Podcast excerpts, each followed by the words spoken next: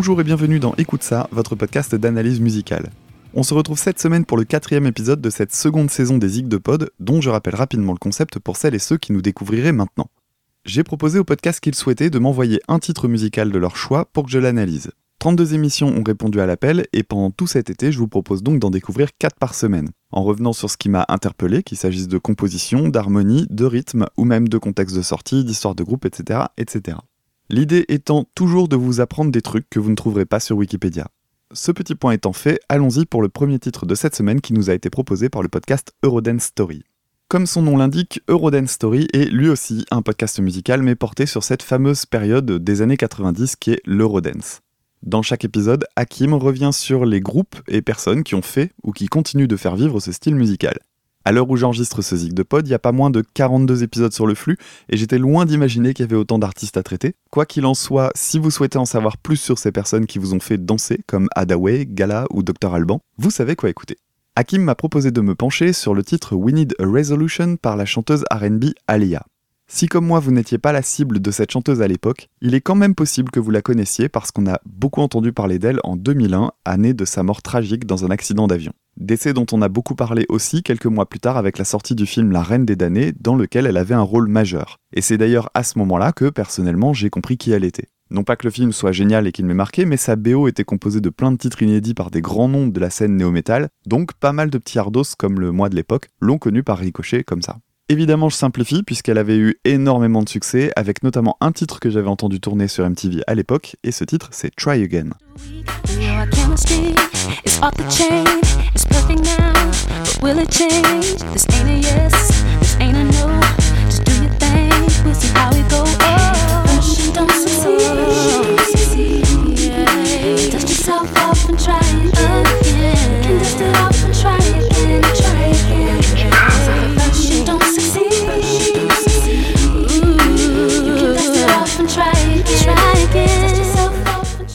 Voilà pour resituer mon rapport avec sa musique, bah, je la connaissais quasiment pas. Alors ce morceau qu'a proposé Hakim. Eh bien avant de vous le passer, juste une petite chose qui m'a surpris. Quand j'ai cherché le titre sur Deezer, je suis immédiatement tombé sur une compilation qui s'appelait Bitch Music Inspired by Jesse Pinkman, qui est un des personnages principaux de l'excellente série Breaking Bad. Alors je me suis dit que ça serait intéressant de retrouver la scène où cette musique pouvait apparaître, mais j'ai trouvé aucune info sur qui avait fait cette compile. Si ce sont des titres qui apparaissent dans la série ou juste une sorte de playlist à la manière d'eux. Alors si vous avez plus d'infos, envoyez-moi un message, ça m'intrigue. Toujours est-il que la série se déroulant entre 2008 et 2010, ça peut à peu près coller. Allez, assez parlé et voyons ce que donne ce fameux We Need a Resolution.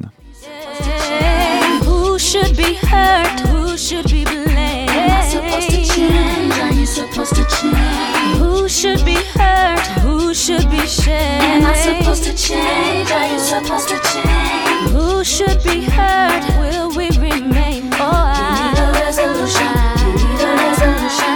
We need a resolution. We have so much confusion.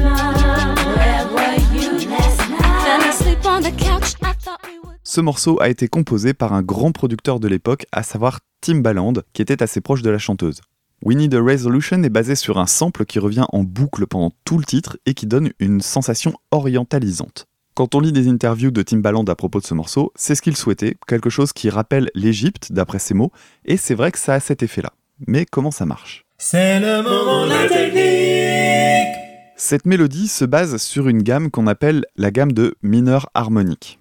Le mot mineur, si vous êtes habitué de l'émission, vous devez avoir en tête l'idée de tristesse qu'on associe à ce terme dans la musique occidentale. Il existe donc une gamme de si mineur qui donne ceci. Cette gamme-là va nous servir de base et on va lui apporter une toute petite modification. On va simplement changer la septième note. Dans la gamme de si mineur, cette septième note, c'est un La. Et ce qu'on va faire, c'est qu'on va l'augmenter d'un demi-ton pour obtenir un si bémol. Et voici ce que ça donne. Cette nouvelle gamme, c'est ce qu'on appelle du mineur harmonique. Donc si je joue la version de si mineur simple, puis la gamme de si mineur harmonique juste après, écoutez la différence.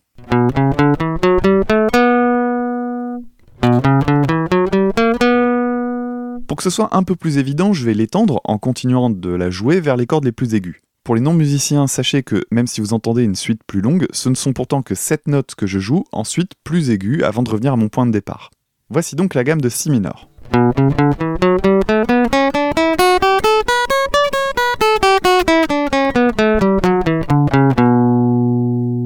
Maintenant la version en si mineur harmonique pour laquelle je ne change que la septième note, je le rappelle.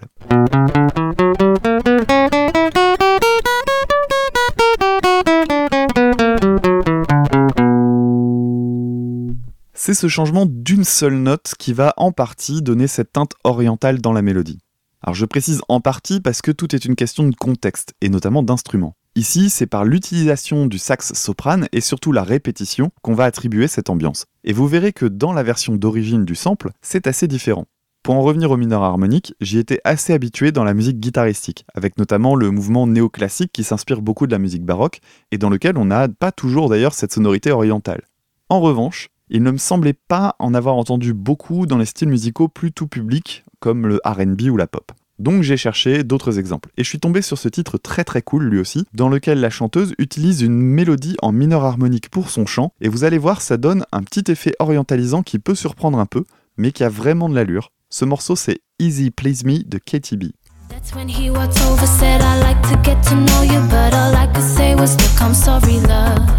You see, I've had difficulties too many times before, and right now it's not really my thing. Me two minutes of your time and tell me what you like me to be offering. It's not that easy, it's not that easy. These days, can't find a man to please me. Their lines are far too cheesy. No boys on a level, believe me. No boys on a level, believe me. Mais ce sample chez Alia, d'où est-ce qu'il vient? Eh bien là aussi c'est intéressant puisqu'il est tiré de la bande originale d'un film peu connu de 1997 qui s'appelle Incognito et dont la bande originale est signée un certain John Ottman. Si je connais quand même quelques noms de compositeurs importants de bandes originales de films, j'avais jamais entendu parler de lui. Mais c'est pas un débutant, puisqu'il est derrière les musiques de Usual Suspect, Valkyrie, X-Men, etc. Et il a fait pas mal de collaborations, notamment avec le réalisateur Brian Singer. Ce qui est intéressant donc dans la BO d'Incognito, c'est que ce petit passage n'est pas du tout un thème important, mais une simple transition. Et vous allez voir que, comme le contexte est très différent, on perd ce côté orientalisant, et ça permet de montrer que c'est bien en partie la répétition qui va permettre cette sensation, un peu comme quand j'étendais les gammes à la guitare tout à l'heure. Voilà donc à quoi ressemble ce passage en contexte.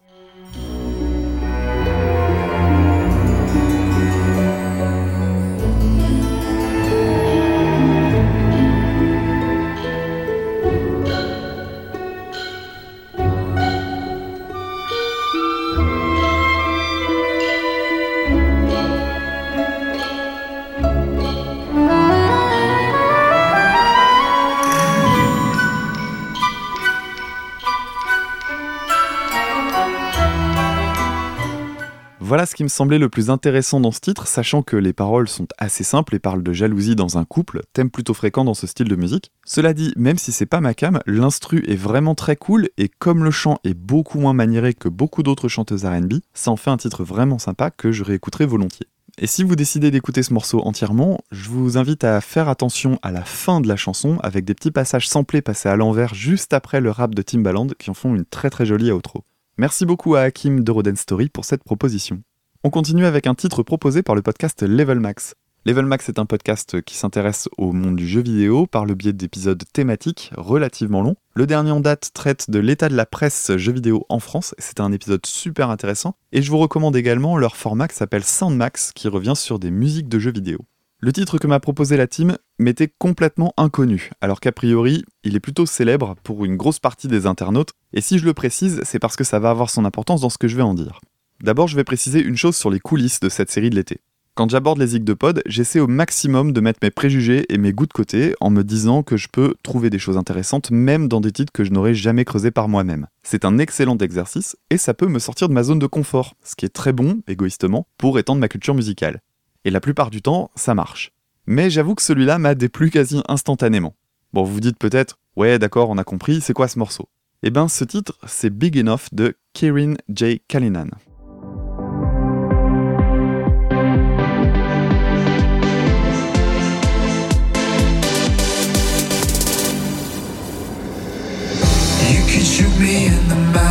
In the cold.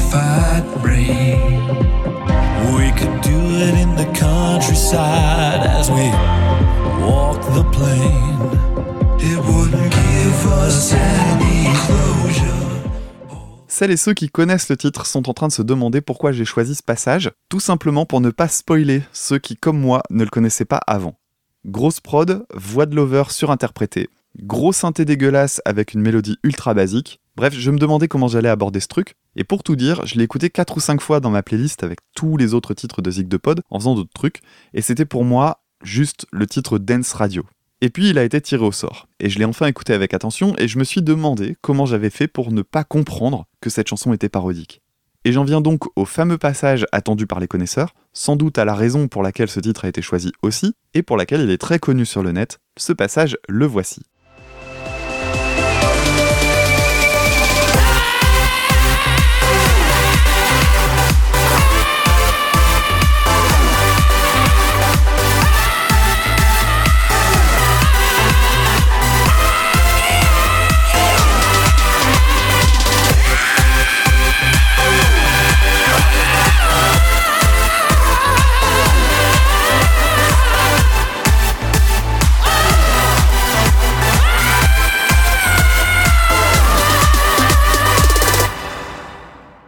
Petit fun fact, si vous tapez dans YouTube Ah avec plein de A les uns derrière les autres, c'est le titre qui sort.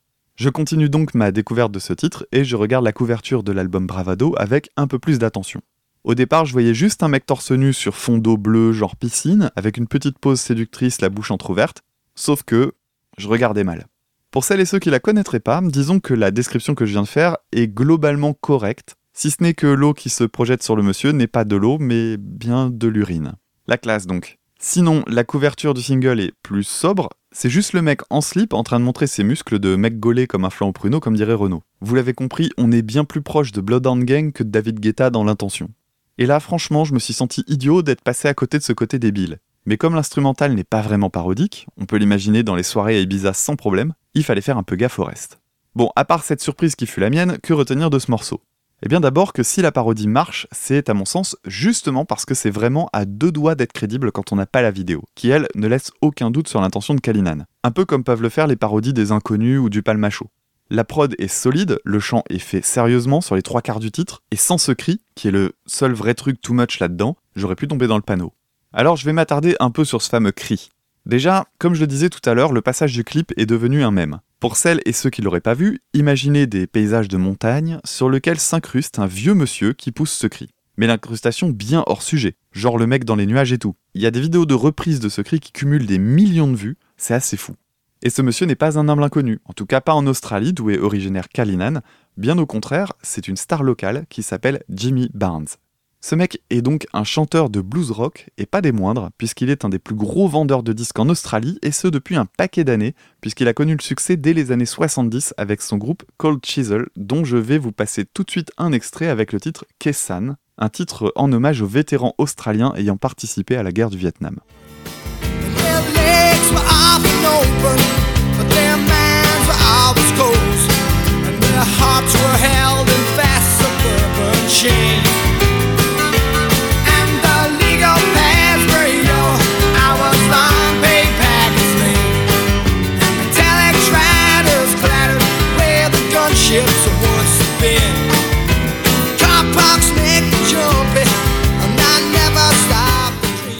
Alors ça c'est pour la partie groupe, mais il a poursuivi depuis les années 80 en solo et c'est franchement pas mal. On l'a parfois comparé notamment à Bruce Springsteen à cause d'un titre en particulier, la chanson Working Class Man, un titre engagé sur la classe ouvrière qui sent bon le rock FM.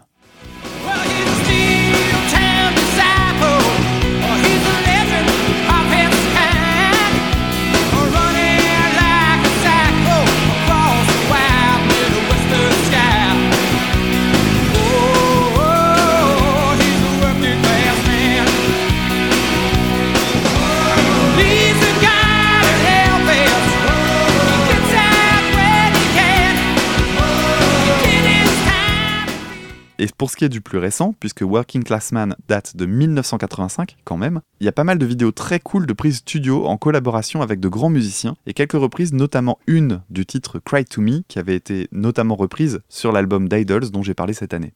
J'ai fouillé un peu et je vais vous en passer une qui pourra vous rappeler le titre de Kalinan puisqu'on y retrouve le fameux cri qu'il a rendu célèbre dans le monde entier. Voici un extrait du morceau Mustang Sally.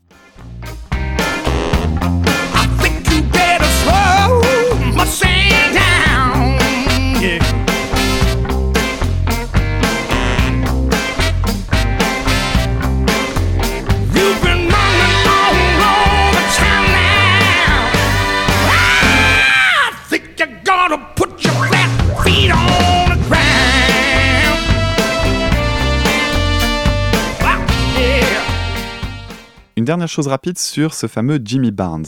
Même s'il est quasiment inconnu chez nous, c'est quand même un mec qui a une sacrée carrière derrière lui et qui a eu l'occasion de faire des duos vraiment prestigieux, notamment un avec In Excess et surtout un avec Tina Turner sur une version de l'énorme tube Simply the Best. Bref, un invité assez étonnant pour le morceau Big Enough, mais c'est pas le seul, puisque l'album Bravado est rempli de guests peu connus ici, mais issus d'univers musicaux très différents.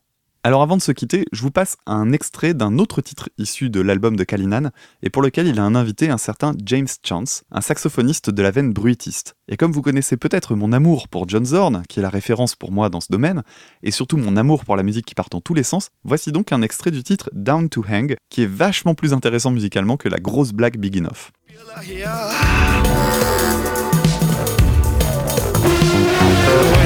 Last spoke, the wine was loose. Her voice as scrambled as eggs. But I understand she has a plan. She intends to install hooks in the wall, mats on the floor, and toys in her drawer. That's not all. When I return, she's down to hang. No, I am down to hang, cause she is down to hang. Merci beaucoup à la Team Level Max de m'avoir permis de rattraper mon retard sur ce même, ça m'évitera de passer pour un con le jour où j'y serai confronté, mais surtout de m'avoir permis de fouiller un peu la musique australienne qu'on connaît très peu en dehors d'ACDC. On continue avec le podcast Passion moderniste tenu par Fanny. Passion moderniste est un podcast d'histoire qui s'intéresse à la période moderne, en gros de 1500 à 1800, au travers du travail de chercheurs et chercheuses. Dans chaque épisode, Fanny reçoit donc une personne qui vient parler du sujet de son mémoire ou de sa thèse. Et à l'heure où j'enregistre, les derniers sujets portaient sur les origines de New York et la noblesse au XVIIe siècle. Fanny m'a proposé un titre très célèbre qui ouvre à merveille les années 80, un morceau de The Clash. The Clash, c'est donc un groupe anglais très connu notamment pour son titre London Calling, qui les a rangés dans la famille du punk rock, alors que la suite de leur boulot a montré un éventail bien plus large d'influences. D'ailleurs, le titre du jour en est la parfaite illustration puisqu'on va parler de Rock the Casbah.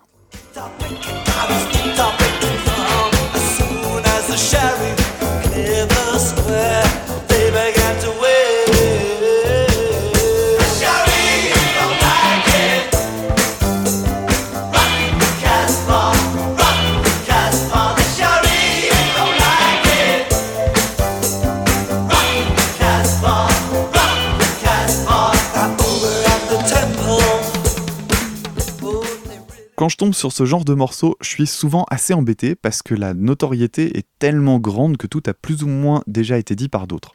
Il y a plein de choses sur Wikipédia et sur les forums, donc difficile d'aborder cette chanson sans enfoncer des portes ouvertes. Pour être tout à fait juste, la version que vous venez d'entendre est la version originale, mais c'est pas celle que m'a proposée Fanny, mais j'y reviendrai. Ce morceau, donc, a une particularité dans l'histoire du groupe, puisqu'il est un des seuls à avoir été composé par Topper Hedon, le batteur du groupe à l'époque. C'est lui qui a composé la partie de piano, de batterie, mais aussi cette superbe ligne de basse. Pour la petite histoire, il avait également écrit des paroles dessus, mais comme ça ne convenait pas au reste du groupe, elles ont été complètement réécrites.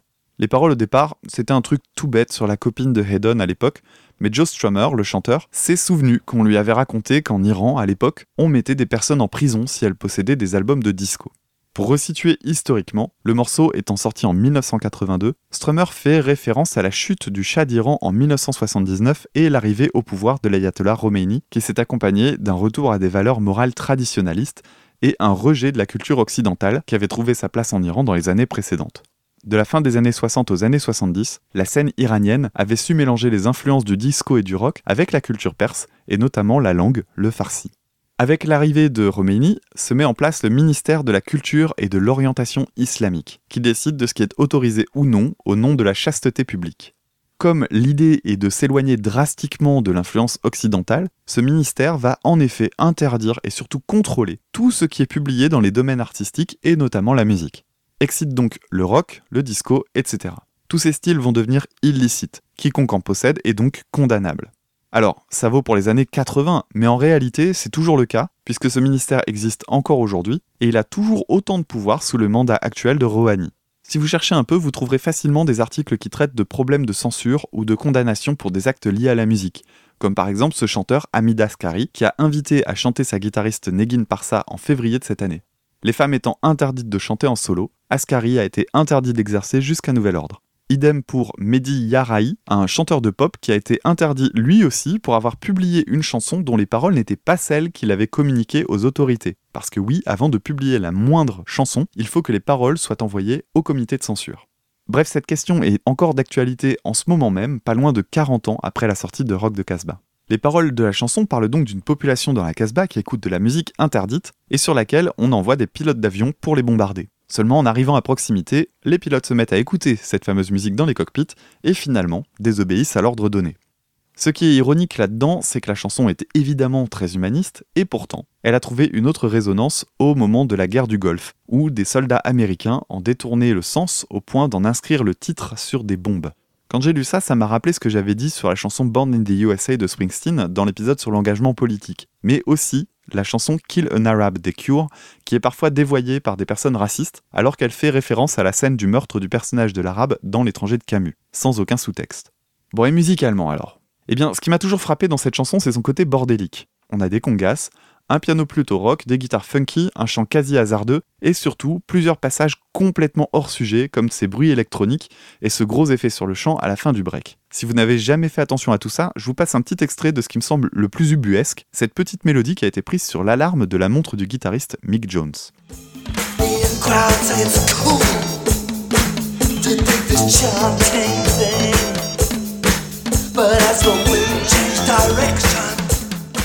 Vous avez entendu cette petite mélodie qui est complètement hors sujet, elle est même pas dans le ton et elle est même pas pitchée ni rien pour faire en sorte que ça passe à peu près. C'est vraiment une énorme énigme. Selon les versions que vous entendrez, sorties anglaises ou américaines notamment, le mix sera différent et ses effets s'entendront d'ailleurs plus ou moins. Rock the Casbah a été le plus grand succès des Clash aux États-Unis, sauf que Topper Hedon n'en aura jamais profité puisque juste avant la sortie du titre, il s'est fait jeter du groupe à cause de son addiction à l'héroïne.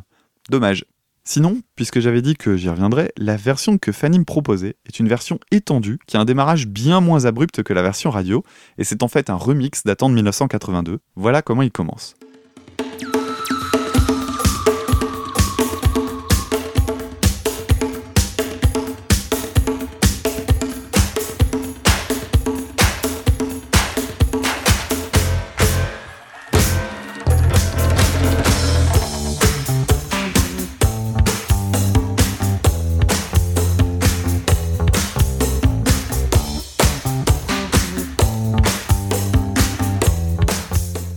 Et je n'ai strictement rien trouvé sur cette version.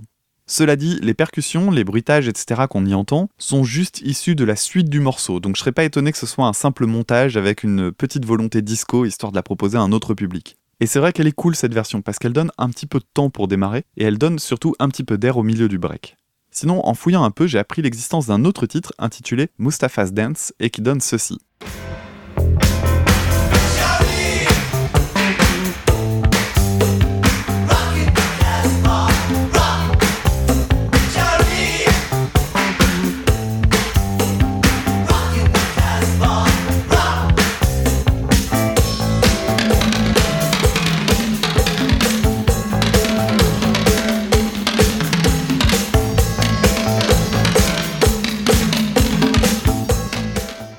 Oui, ce morceau qui pourtant porte un autre nom n'est que la version instrumentale ou quasi du titre Rock the Casbah et elle est apparue sur un album de B-Sides.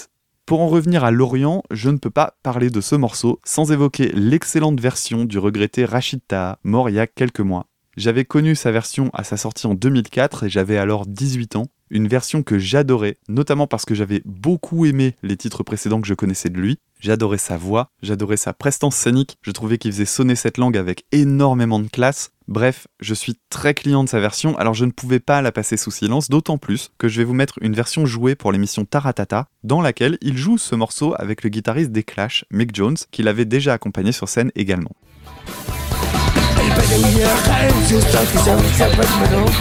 واحد منهم بالكترة والآخر مدير يضرب بالحود وتخرجوا بالحود وتخرجوا خرجوا من الحود شريطه لاجي روك في الكاسبة روك في الكاسبة شريطه لاجي روك في الكاسبة روك في الكاسبة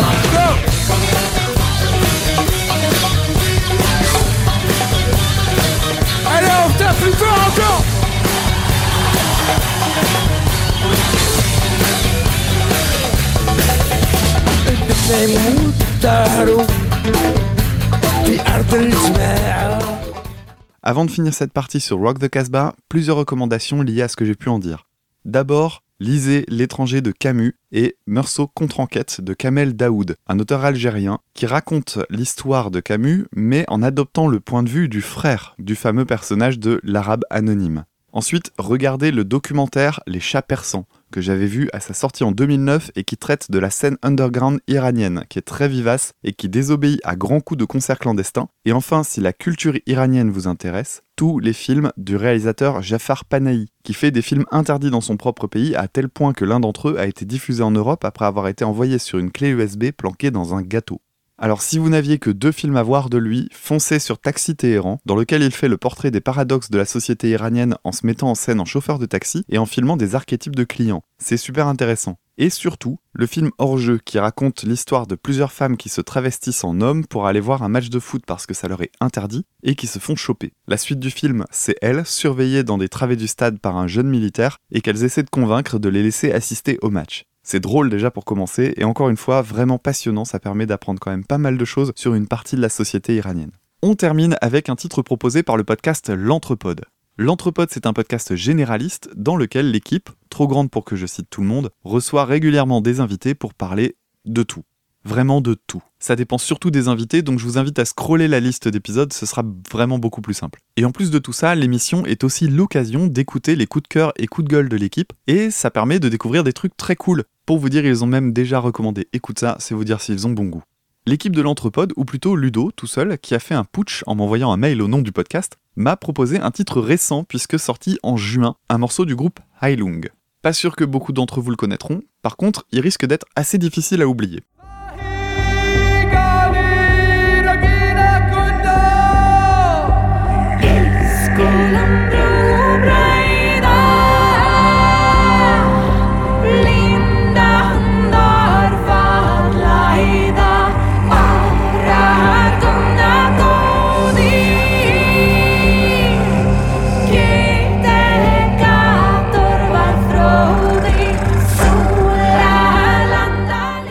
Ça, c'était le titre Norupo, qui était le single, entre guillemets, et qui avait été publié avant la sortie de l'album. C'est un morceau assez court, un peu plus de 4 minutes, surtout si on le compare à la plupart des autres titres de l'album qui sont plutôt dans les 8 à 10 minutes en moyenne. Autre élément qui en fait un single, l'accessibilité, puisque le reste de l'album est quand même beaucoup plus abrupt, mais pour m'expliquer, je vais devoir parler un peu du style du groupe. Les étiquettes, c'est un peu lourdingue, personne n'est jamais vraiment d'accord et on pinaille sur des nuances. Pour ce qui concerne Heilung, on a le droit à néo-folk expérimental, folk païenne et même néo-folk metal. Bon, vous l'aurez compris, le dénominateur commun à tout ça, c'est le folk. En fait, ce qu'il faut entendre par folk ici, c'est surtout les instruments utilisés et le concept du groupe dans son ensemble. Parce que oui, Heilung est avant tout, à mon sens, un concept. Le groupe est assez récent et joue des titres qui ont une sorte de portée incantatoire, avec une mise en scène en concert qui évoquera des rites religieux. Je pense que c'est aussi une des raisons pour lesquelles certaines personnes les associent au métal, et surtout pourquoi on les retrouve dans des grands festivals du genre Hellfest, parce que finalement ça colle assez bien avec d'autres groupes type black metal qui vont eux aussi jouer sur cet aspect rituel. Quoi qu'il en soit, on est assez éloigné des trucs à tendance sataniste puisque le groupe s'inspire de la culture païenne, c'est-à-dire l'ère pré-chrétienne européenne, avec tout son lot de religions polythéistes dans lesquelles la nature avait une place centrale. Sur scène, le groupe joue donc avec des tenues qui vont rappeler cette époque, des masques ou des maquillages, mais surtout, ils n'utiliseront que des instruments acoustiques, à savoir majoritairement des tambours, de différentes sortes, et leur voix. Il existe un live disponible intégralement sur YouTube qui se voudrait être une de leurs toutes premières prestations. Sur ce dernier point, je suis plutôt sceptique, j'ai du mal à imaginer ce niveau de professionnalisme et surtout les conditions matérielles, notamment de tournage, mais bon. Cela dit, ce concert est vraiment impressionnant à voir et difficile de décrocher en le regardant, notamment quand une partie des personnes sur scène se regroupent derrière des boucliers en formation de guerriers. Ça pourrait faire méga kitsch et donner envie de sourire, mais tout est tellement premier degré et méga beau. Mention spéciale d'ailleurs aux lumières qu'on mentionne trop peu souvent dans la scénographie, mais qui a ici une importance capitale. C'est juste hypnotique.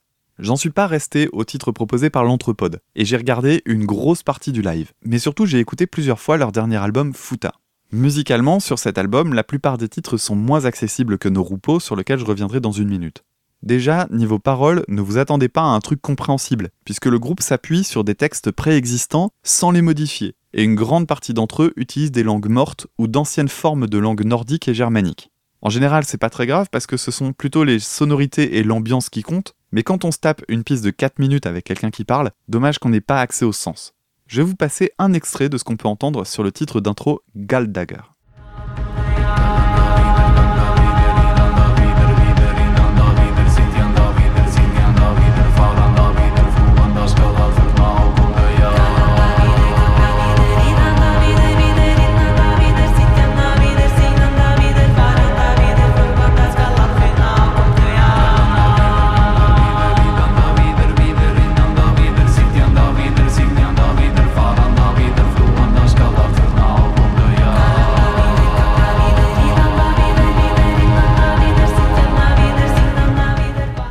Donc là, vous avez un peu le squelette de la plupart des titres. Une idée mélodique assez simple, répétée avec une voix féminine et des voix masculines, le tout sur un fond de percussion. C'est aussi simple que ça. Alors revenons-en au titre Norupo que j'ai adoré et que j'ai dorénavant super souvent en tête. Une première chose à noter est que la percussion qui accompagne le titre joue une note. Alors ça a l'air bête dit comme ça, mais si on pense à la batterie par exemple, la caisse claire n'a pas vraiment de note définie, ni les cymbales ou la grosse caisse. Dans l'absolu, elles en ont une, mais notre oreille ne peut pas vraiment la discerner. En revanche, les tomes de la batterie doivent être accordés si on veut que ça sonne. Alors l'espèce de tambour qu'on entend joue un sol, qui va ensuite être repris par la voix de la chanteuse quelques octaves plus haut. Je vous repasse donc un passage où on entend cette deuxième voix. Et si vous avez du mal à la repérer, concentrez-vous sur la voix monocorde qui ne chante que sur une note. Elle suit en fait celle du tambour.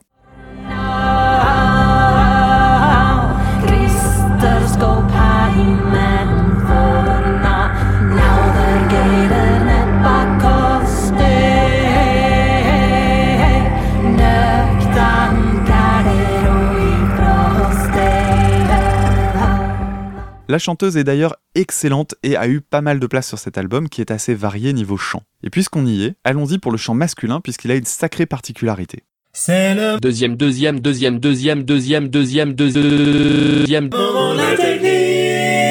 Chez Heilung, le chant principal est assez guttural, c'est-à-dire grave et rocailleux, parfois allant même jusqu'au grognement pur et dur. Mais c'est pas tout, puisque le fondateur et chanteur principal, Christopher Joule, rien à voir avec notre Marseillais préféré, utilise ce qu'on appelle du chant diphonique, qui est une technique particulière puisqu'elle s'appuie sur le fait de chanter deux notes en même temps. Alors c'est vrai que dit comme ça, c'est assez contre-instinctif puisque le corps humain n'a qu'un seul chemin pour l'air et seulement une paire de cordes vocales. Pourtant, oui, il est possible de chanter deux notes différentes en même temps avec un petit peu de technique. Avant d'aller plus loin, voyons ce que ça donne en contexte dans le titre Norupo.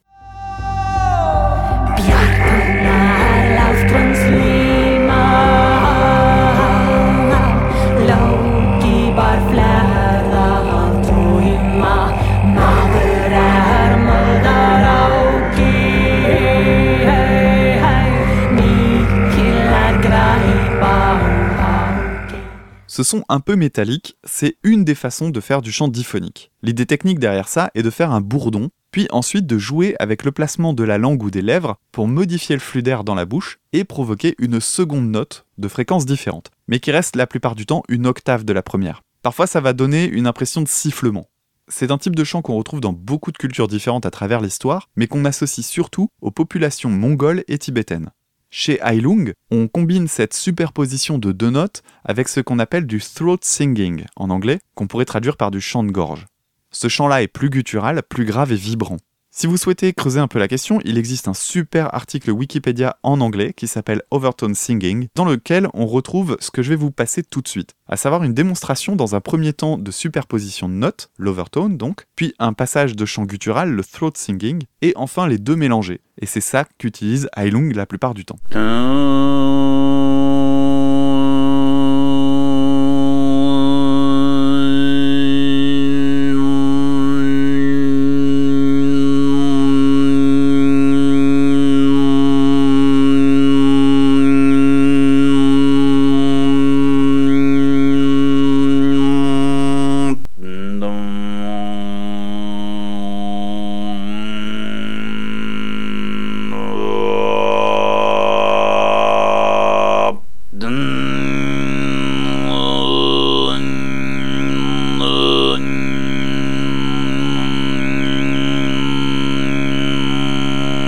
Il y a un autre groupe que m'a rappelé cet exercice chez Heilung. C'est le groupe mongol, justement, The Who, qui a beaucoup fait parler de lui dernièrement, et chez qui on retrouve ce mélange entre throat singing et overtones. Écoutez par exemple cet extrait tiré de leur morceau Wolf Totem.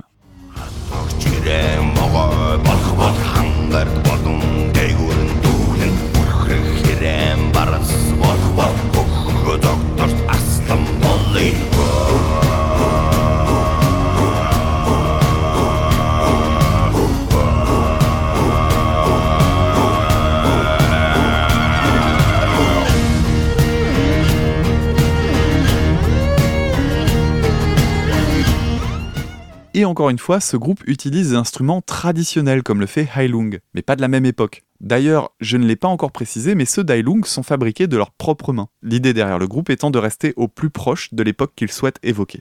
Voilà pour les aspects principaux autour d'Ailung. Si ça vous a plu, ils ont quelques dates prévues en 2020, mais ça a l'air d'être complet, en tout cas pour la date qui m'intéressait. Ça doit vraiment être quelque chose à vivre, donc si vous avez l'occasion d'y aller, foncez. Avant de conclure, j'ai bien envie de vous passer un dernier extrait d'un morceau qui m'a beaucoup plu sur le dernier album, celui que j'ai trouvé le plus envoûtant et le plus émouvant, le titre Otan. N'hésitez pas à aller l'écouter entièrement parce que résumer 10 minutes en quelques secondes, vous allez y perdre forcément. Malgré tout, en voici un passage.